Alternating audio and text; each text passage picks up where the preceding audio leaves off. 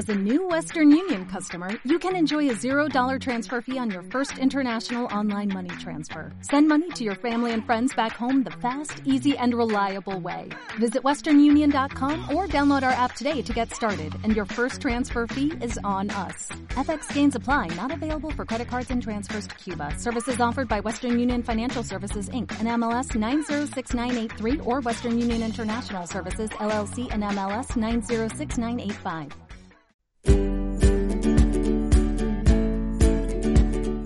Soy Anabel Jiménez, médico de familia.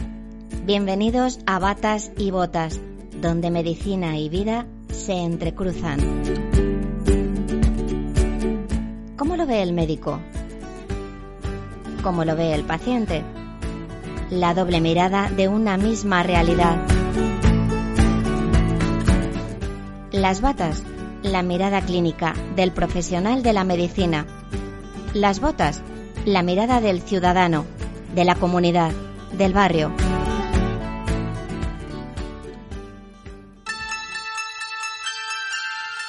un Consejo de Ministros extraordinario para decretar el estado de alarma en todo nuestro país, en toda España, durante los próximos 15 días.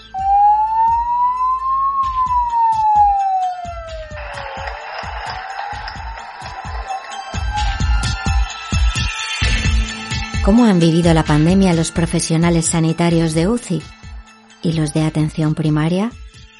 Nos acercamos en este episodio a dos pacientes que han sufrido COVID y a dos médicos que los han atendido. Dos tándems médico-paciente para escuchar cómo lo han vivido desde dos sectores del sistema sanitario, UCI y atención primaria.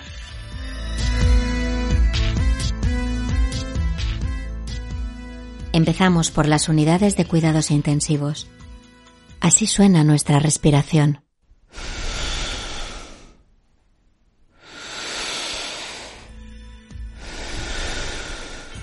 Y así un respirador.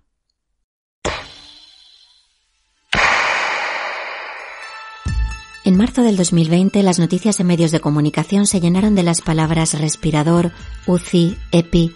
Las unidades de cuidados intensivos se vieron saturadas por pacientes con coronavirus.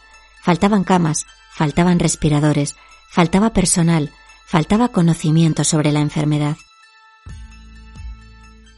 El personal de UCI vivió el reto de ser los únicos seres humanos que acompañaban a enfermos que morían solos, aislados de sus familiares, a la par que tener que formarse como profesionales en el cuidado del paciente crítico con una nueva enfermedad. La sociedad se volcó a hacer respiradores, se ampliaron las camas de críticos, incluso se construyeron nuevos hospitales con UCIs, unidades de cuidados intensivos, y UCRIS, unidades de cuidados respiratorios intensivos. El personal de UCI vivió el reto de ser los únicos seres humanos que acompañaban a enfermos que morían solos, aislados de sus familiares, a la par que tener que formarse como profesionales en el cuidado del paciente crítico con una nueva enfermedad.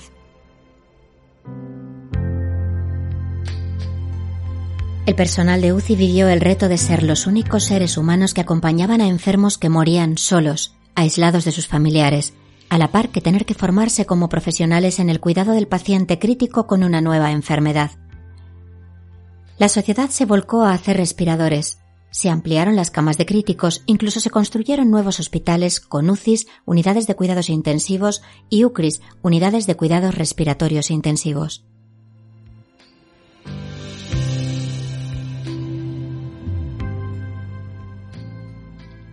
Tengo el grandísimo honor de estar con dos personas a las que admiro y que casualmente tienen el mismo apellido, sin ser familia entre ellos. Antonio Jiménez y Daniel Jiménez. Antonio es anestesista y ha trabajado en la UCI del Hospital Isabel Zendal de Madrid desde el 8 de diciembre del 2020 hasta el 5 de septiembre del 2021. Y os digo que admiro a Antonio porque le he visto trabajar, es un grandísimo profesional.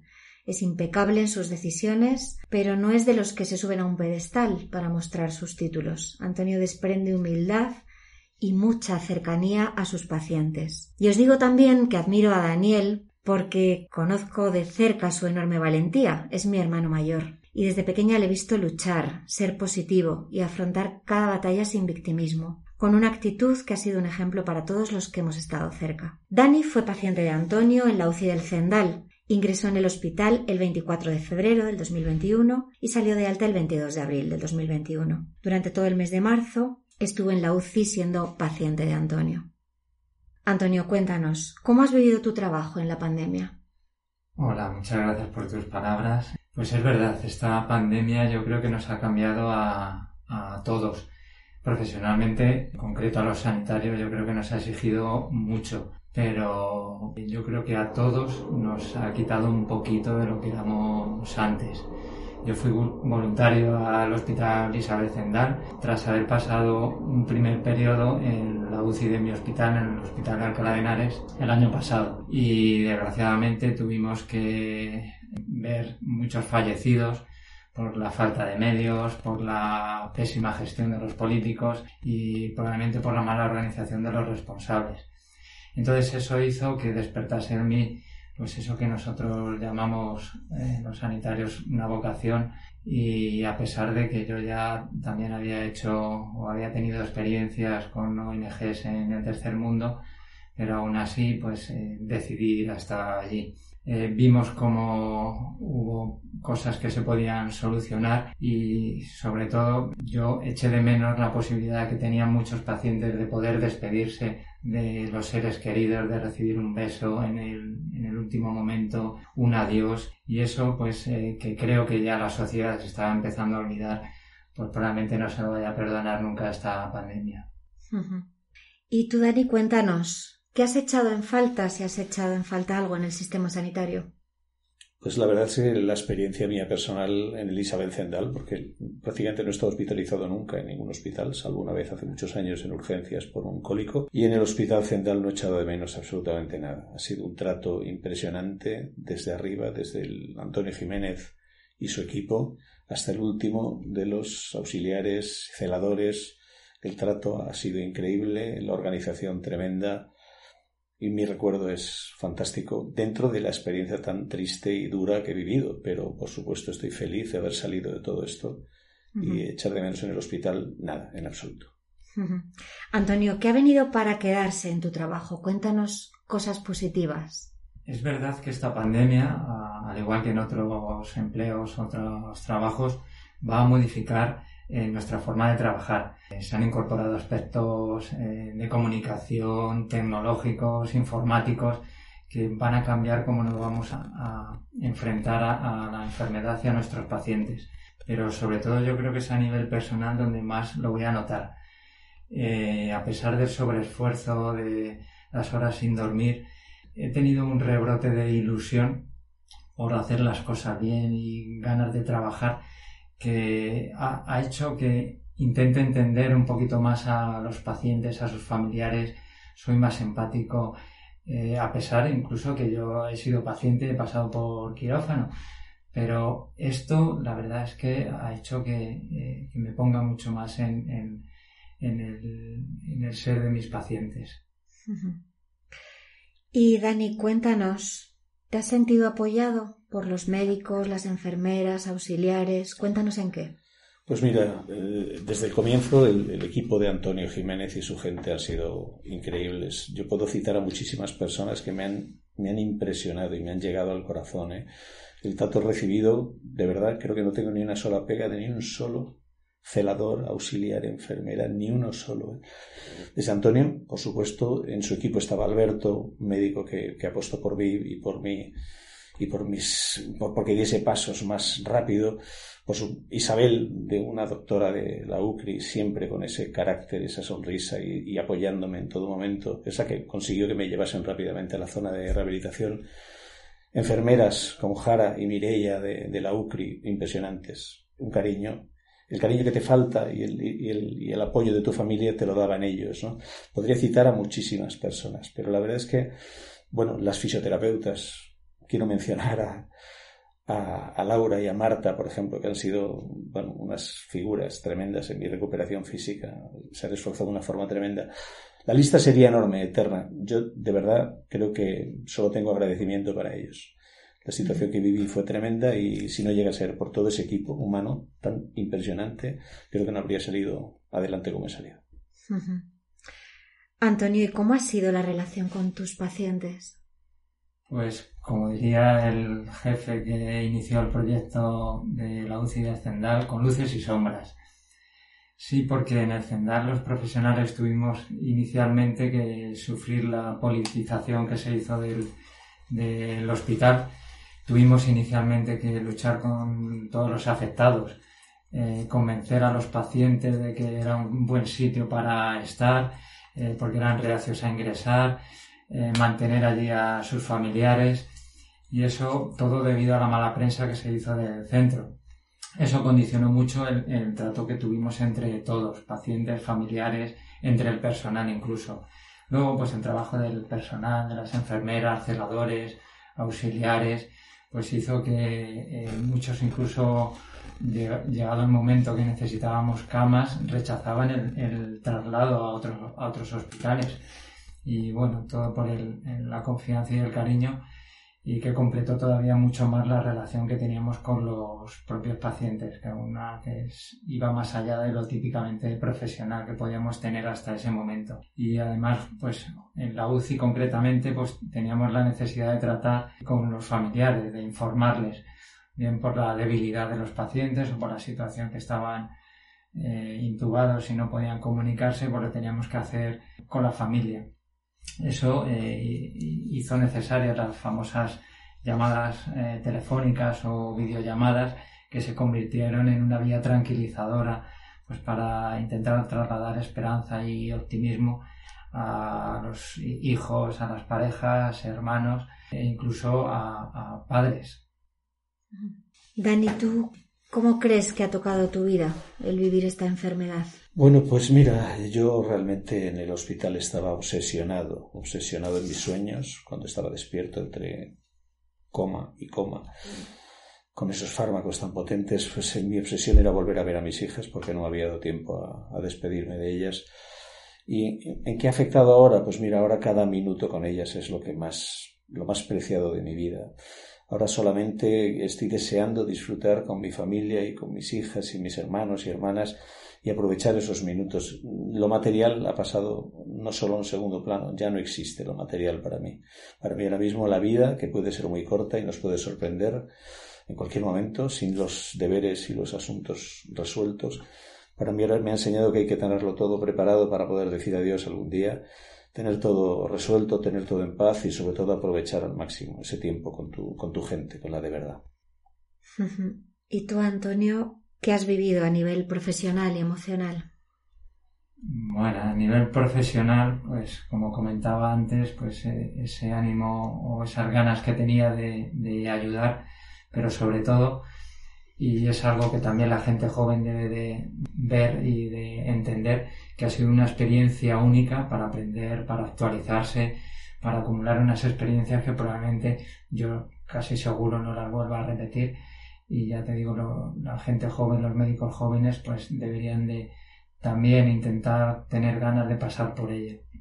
Y a nivel emocional, eh, quiero aprovechar lo primero pues, para agradecer a mi mujer y a mis hijos la comprensión que han tenido. No ha sido fácil, fue duro soportar ya no solo la carga de trabajo, las guardias sin dormir, sino incluso el temor personal a morir o incluso la evolución de mis pacientes que pues condicionaba eh, todo lo que podía hacer. Pero era, lo peor era llegar a casa, buscar el aislamiento, meterme en una habitación, rechazar el, abrazo de, mis hijos, del pequeño, los besos, el, el apoyo de los mayores y, decirles que bueno, que hay que hacerse otra PCR, que vamos a esperar a ver el resultado, que ya veremos, pero que de momento que no me puedan, que intenten alejarse de mí. Eso ha sido, la verdad es que muy duro. Y yo la verdad es que eh, he sido siempre poco hablador, eh, o digamos que muy reservado y me ha costado expresar siempre mis sentimientos. Pero ahora lo que intento es siempre que puedo, pues, dar las gracias, pedir perdón, e incluso decir a la gente que ha sido importante para mí, pues el, compartir o el, agradecerle los momentos que hemos, eh, que hemos vivido y sobre todo, como decía Daniel muchas veces, pues para no dejar esas tareas pendientes. Este tiempo hemos leído cartas eh, a pacientes de familiares, trasladábamos mensajes de ánimo, de apoyo, incluso algunos que sabíamos que no lo iban a poder escuchar pero eh, animo a todo el mundo a hacer eso, a no dejar tareas pendientes en ese sentido y, a dar abrazos siempre que se pueda. Bueno, y os pregunto ahora a ambos si os ha vinculado de alguna forma esta experiencia, si cambiaríais algo de vuestra relación médico-paciente, si pudierais volver atrás, y qué es lo, lo mejor que sacáis de esta relación vuestra médico-paciente. Bueno, yo por desgracia no había vuelto a ver a Antonio hasta hoy. La verdad es que nos ha resultado hoy en este podcast y me ha alegrado muchísimo saber que venía. Y pero le llevo en mi corazón por todo lo que hizo por mí. O sea que realmente no ha habido relación, pero, pero esto es una experiencia que jamás, jamás puedo olvidar, ¿no? No sé si. Bueno, aquí estamos, ¿eh? eh la verdad es que este tipo de relación o vernos después, yo con mis otros pacientes, pues a lo mejor no, o en mi anterior etapa como médico no es tan habitual. Y es verdad que eh, ha habido ya no solo Daniel, pues otros pacientes, Francisco, Florencio, Tirso, eh, Francisca, eh, pues yo me voy a acordar de ellos y, probablemente ni el Alzheimer hará que me, que me olvide de, ellos seguro. Luego me preguntaba si qué cambiaría bueno, pues eh, yo de la relación que he tenido con Antonio, ¿qué cambiaría? Pues cambiaría ese sueño que tuve en el que quería denunciarle a la policía por haberme operado y haberme hecho una traqueotomía y dejarme sin voz. Claro que sí, lo cambiaría por una comida en una marisquería y tomarnos un buen vino y celebrar que todo salió bien, ¿no? Pero bueno, bien, ¿qué te voy a decir? sueño producido por, la, por los fármacos, Sueño producido por el propofol y todos esos fármacos potentes que, a los que estaba sometido, ¿no? Sí, la verdad es que yo estoy resultado, eh, contento con el resultado. Aquí estamos los dos, él está bien, me alegra muchísimo verle eh, que se ha recuperado del todo. Pero es curioso, pues con Daniel, que también lo comentábamos, nos hemos visto, nos fuimos a ver. Una vez que él salió de la UCI, vino a buscarme. Eso para mí también eh, fue un motivo de satisfacción. Luego yo fui a buscarle, nos hemos, nos hablamos y estuvimos en contacto eso pues es algo para mí muy, eh, muy gratificante. Y en cuanto a lo que has preguntado de, bueno, pues eh, al final, ¿qué conclusión saco de todo esto? ¿no? ¿Qué visión me llevo? Pues mira, la visión que tengo ahora, fíjate, de los médicos, junto con sus equipos, de enfermeras, de auxiliares, de celadores, pues que son un verdadero ejército, un verdadero ejército de verdad, un ejército de esta era que estamos viviendo, que son los que nos protegen y velan por nosotros de, enemigos invisibles como estos virus y como otros que vendrán. ¿no? Nunca había visto a los médicos así y ahora mismo para mí son el ejército de verdad que nos protege. Parece una tontería o a lo mejor no le otras veces no se le ha dado la importancia que yo ahora mismo eh, eh, eh, estoy experimentando y es verte, escucharte, ver que estás bien, pues para mí es vamos, una recompensa total. Y sobre todo el que, como estás haciendo ahora, el que lo estés reconociendo ante todos este trabajo que no solo yo, todos los que hemos hecho algo durante este tiempo, para mí es realmente la, la mayor recompensa que me pueda llevar. Así que muchas gracias, de verdad. Por favor, gracias a ti, a ti que ha sido tremendo.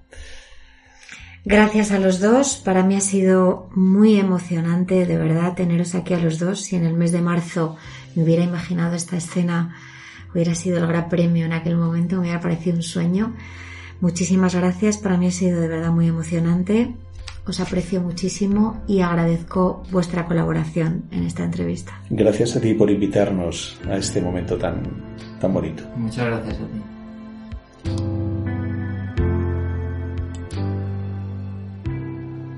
¿Qué ocurrió en atención primaria? Andrea Silvini. Soy la doctora Mirta del Centro de Salud. ¿Tenía usted una cita telefónica conmigo? La habitual saturación de las salas de espera de los centros de salud hizo que se tuviera que tomar una decisión para evitar contagios masivos, pasar todas las consultas que no fueran urgentes a consultas telefónicas. La atención primaria, la que siempre es más accesible y cercana a los pacientes, asumió el reto de una nueva forma de trabajar, el teléfono. Horas interminables de listados enormes de llamadas a las que atender de una forma que no gustaba ni a profesionales ni a pacientes llamadas que en muchos casos no eran para consultas por enfermedad. Cada mañana, Salud Pública volcaba en las agendas de atención primaria los cientos de llamadas de la población con preguntas COVID, dudas, sospechas de posibles casos o contactos. Mire, llamo porque necesito la baja. Soy contacto estrecho de mi esposa que dio positivo hace seis días. Doctora, necesito la baja. He estado ocho días ingresada en el hospital por COVID. Salí ayer. Y, bueno, querría saber también cuándo me van a hacer una radiografía para, para ver si estoy curada del todo. Y, bueno, y dígame también si es normal que siga teniendo tantísima fatiga. Estoy inerte y sola en casa. No puedo dormir. Me angustia el futuro. Por favor, ayúdeme con algo que me tranquilice. Necesito la baja porque soy vulnerable, me operan del corazón y soy de riesgo. Llevé ayer la comida y la compré a mi tía abuela y hoy tengo fiebre. ¿Qué tenemos que hacer? ¿Cree que podría ser COVID? Oiga, ¿cuándo me van a hacer la PCR? Ya dije que era contacto y no me han llamado. Tengo muchísima tos. no sé si esto será COVID o qué. Pero estoy preocupada porque tengo una madre de 83 años y no sé qué hacer. Estas macroagendas se sumaban a las habituales de los médicos de familia. El teléfono era una herramienta en la que no se tenía demasiada experiencia y la experiencia es muy importante para que funcione bien cualquier trabajo. Además de las consultas telefónicas, cada centro de salud mantuvo una consulta de urgencias presenciales y una zona COVID también presencial. Cayó sobre atención primaria mucha carga, la gestión de PCRs a posibles casos y sus contactos, los seguimientos de casos COVID iniciales con la importante tarea de decidir a quién mandar al hospital y cuándo en medio del caos de las primeras olas, detectar signos de alarma con prontitud en una enfermedad nueva, también valorar la evolución de pacientes COVID tras la vuelta del hospital, hacer las bajas laborales de casos COVID y de todos sus contactos, lo cual supuso una avalancha de gestiones burocráticas, más adelante también la vacunación. Todo en medio del trabajo habitual de atención primaria, que es la atención a las patologías normales de la gente, diabetes, hipertensión, dermatitis, cefaleas, ansiedad y depresión y resto de cosas que seguían existiendo a la vez que el COVID. A día de hoy la cifra es de 28.313 fallecidos en toda España eh, con un diagnóstico de coronavirus. En medios de comunicación saltaba la alarma de que la cosa iba mal cuando las UCI se saturaban pero atención primaria estaba saturada aun cuando la mortalidad disminuía. Además, con la crítica de la propia población por la consulta telefónica y la escasa capacidad de seguir atendiendo a los pacientes crónicos.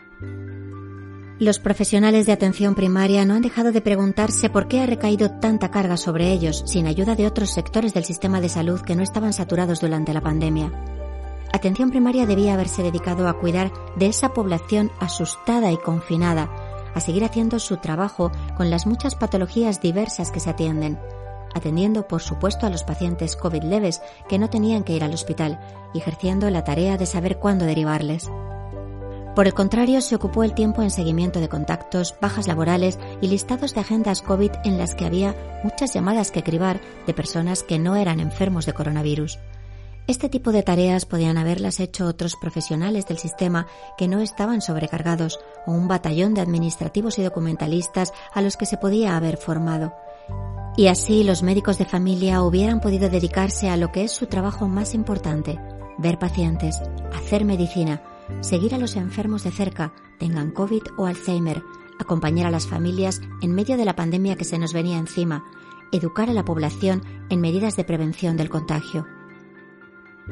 Cargar a atención primaria de trabajo no clínico ha desembocado en el enfado de la población, que se ha sentido desatendida, y en el hastío de los profesionales de atención primaria, que se han sentido menospreciados y nada valorados.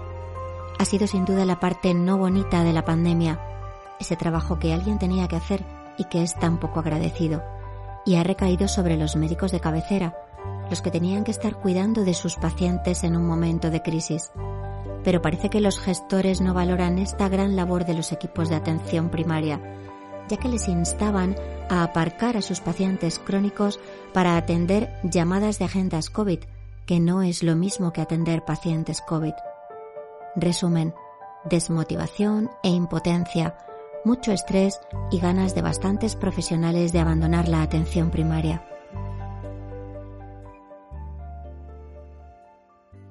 Tengo el placer de estar con Rosa González, médica de familia, y con un paciente de Rosa, Salva Gas, y su mujer, Vicky Montalt. Cuéntanos, Salva, ¿cuándo pasaste el COVID? ¿Cómo fue? El COVID lo pasé eh, en el mes de abril, el 4 de abril, y salí el 20 o el 21 de, abril del 20. Y eh, a consecuencia de haber estado cuidando a mi hermana, que había venido de un termalismo y eh, la ingresé el día 24 de marzo y falleció el día 26 de marzo.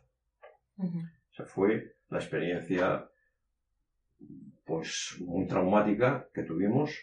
Fui al, clínico a petición del, del, médico de familia de Rosa que me dijo, ingresa al wiki y Vicky ejecutó la orden. Fuisteis de los primeros en ingresar, de los primeros casos de la pandemia. Sí. Y fue duro porque acababas de vivir el fallecimiento de tu hermana y entiendo que quizá te costase ingresar en el hospital. Mucho. La verdad es que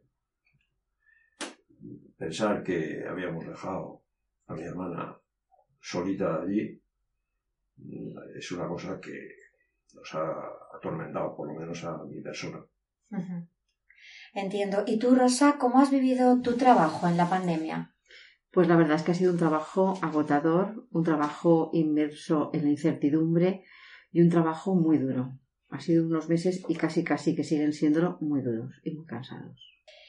Salva, ¿qué has echado en falta en el sistema sanitario? En la, en la UCI solo puedo decir cosas excepcionales. En sala, un poco desatendido, sobre todo por las, por las tardes noches. Pero en la UCI, excepcional. Un personal dedicado, pendiente, en todo momento, maravillas.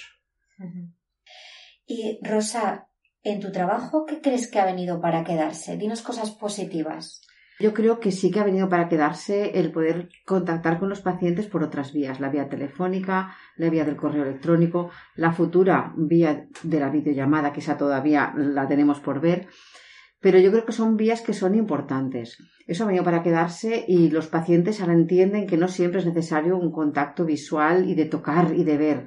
Eso yo creo que es importante. También ha venido para quedarse, a mi juicio, el que los pacientes se han dado cuenta de que estamos ahí, de que estamos ahí y que aunque no nos estén viendo continuamente, estamos cuando nos necesitan. Y además a dar más valor a de verdad cuando uno necesita algo. Digamos que durante la pandemia, y yo creo que los meses de después, no sé si esto seguirá o no, eh, están relativizando sus afectaciones. Sus necesidades las tienen más claras y consultan más por necesidades más reales que por a veces cosas que dices que son más banales. Y Salva, cuéntanos si te has sentido apoyado en general por médicos, enfermeras, auxiliares y en qué. Me he sentido en todo momento apoyado en UCI mm, por el apoyo moral, psicológico, de ver que, han, trabajado con mi persona y con todas las personas que, que estaban allí, o por lo menos eso es lo que escuchaba. Muy bien. ¿Y, en, ¿Y en relación a tu médico de familia, atención primaria? Ha estado muy, muy pendiente y muy en contacto con la familia que estaba en casa, que ella entraba, era la única persona que podía entrar a ver la situación de día a día de cómo estaba mi, mi persona. A entrar en la historia, quieres decir. El historial, el historial clínico, vamos. Muy bien. ¿Y para ti, Rosa, cómo ha sido la relación con tus pacientes, no solo con Salva, con tus pacientes en general en atención primaria? Yo, personalmente, para mí la relación ha sido buena. Yo creo que hemos tenido una relación de confianza y de apoyo. Eh, yo les he apoyado a ellos, pero yo me he sentido apoyada por mis pacientes. Y Salva, ¿tú cómo crees mm, que esto te ha cambiado la vida, si es que te la ha cambiado? ¿Cómo ha tocado tu vida la pandemia? Bueno, pues mm, he cogido la parte positiva de, de, la vida, que hay que vivirla. Eh, he comprendido y he valorado el trabajo que había hecho mi hijo porque teníamos un pequeño, tenemos un pequeño negocio eh, familiar. Le he dejado al 100% en sus manos por el buen hacer que ha hecho de ello. ¿Y tú, Rosa, qué, has vivido a nivel profesional y a nivel emocional, si nos quieres contar también? A ver, a nivel emocional y profesional, porque va todo junto, lo primero que sentimos yo creo que es lo mismo que toda la población, miedo. Miedo porque nos enfrentábamos a algo desconocido. Miedo porque temíamos contagiarnos. Miedo porque nos daba miedo llevar el virus a casa y contagiar a nuestros seres queridos, porque al fin y al cabo tenemos personas dependientes a las cuales tampoco podías dejar abandonadas del todo. Entonces el miedo ha estado muy, muy, muy presente. Luego la incertidumbre, la incertidumbre de no saber qué va a ocurrir, la incertidumbre de me dará tiempo a leerme todos los protocolos, porque al principio de la pandemia, esto ya se nos ha olvidado un poco, pero al principio era horas interminables de trabajo, de jornadas de hasta 13 horas diarias, ininterrumpidas más que para ir al baño y comer algo, y llegabas a casa y tenías que volverte a poner con los protocolos. Pero por otra parte, yo creo que a nivel profesional eh, nos ha descubierto, nos ha redescubierto otras cosas. Hemos redescubierto al equipo. En mi centro redescubrimos al equipo, que estábamos un poco perdidos y actuamos como una piña. Y yo creo que eso es también algo que ha venido para quedarse y es algo que, que nos ha venido muy bien, ¿no? Está aquí Vicky Montal con nosotros, que es la mujer, la esposa de Salva. Cuéntanos tú cómo viviste esto como familiar. Pues yo lo viví con mucha impotencia. Impotencia de poder, ir donde quería en el momento clave y impotencia de que no sonase el teléfono. Por la noche que no sonase jamás el teléfono. Toda la noche despierta pensando que no sonase el teléfono. Y durante el día esperando que sonase a las horas de visita para que me diesen mejores o peores noticias. Afortunadamente la mayoría fueron buenas, quitando una, y, con mucha ansiedad, mucha ansiedad. Y deseando que pasasen los días, que los días, los días. Yo a los ocho días noté algo raro y le dije, Rosa, noto la respiración rara de Salva.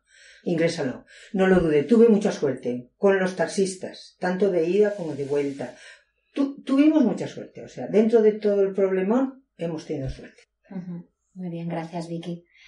Contadnos, Rosa y Salva, y tú, Vicky, también, si quieres, cómo os ha vinculado esta experiencia de vivir esta enfermedad, si cambiaríais algo en vuestra relación médico de familia, médica de familia paciente, si pudierais volver atrás, y qué es lo mejor que sacáis de esta relación desde atención primaria de médica de familia, paciente y familiar.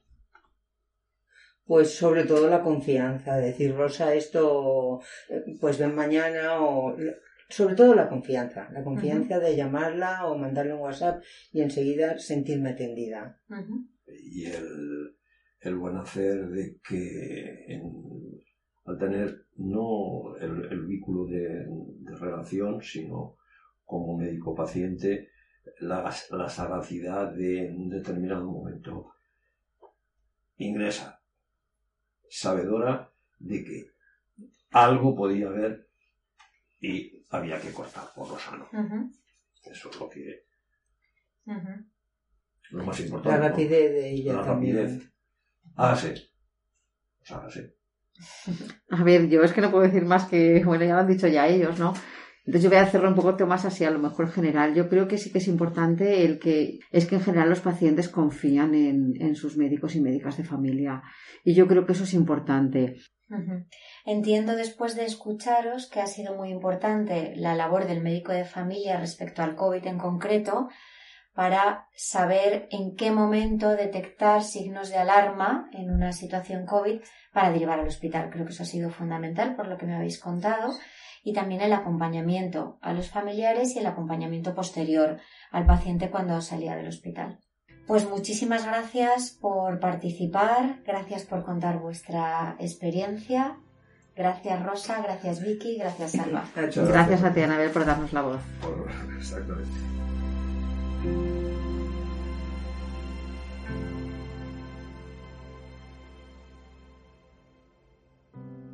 Todo el sistema sanitario se ha visto afectado por la llegada del COVID, pero he querido poner la lupa sobre estos dos sectores directamente afectados y dar voz también a los pacientes. Ninguno hemos salido igual de esta crisis. Profesionales y ciudadanos hemos sido tocados por la pandemia. Salimos curtidos, ojalá que más humanos, deseosos de que los errores en gestión sirvan para abrir los ojos, valorando la vida y la familia, valorando el trabajo en equipo, sabedores de que profesionales y pacientes vamos de la mano en este barco que es la lucha contra la enfermedad.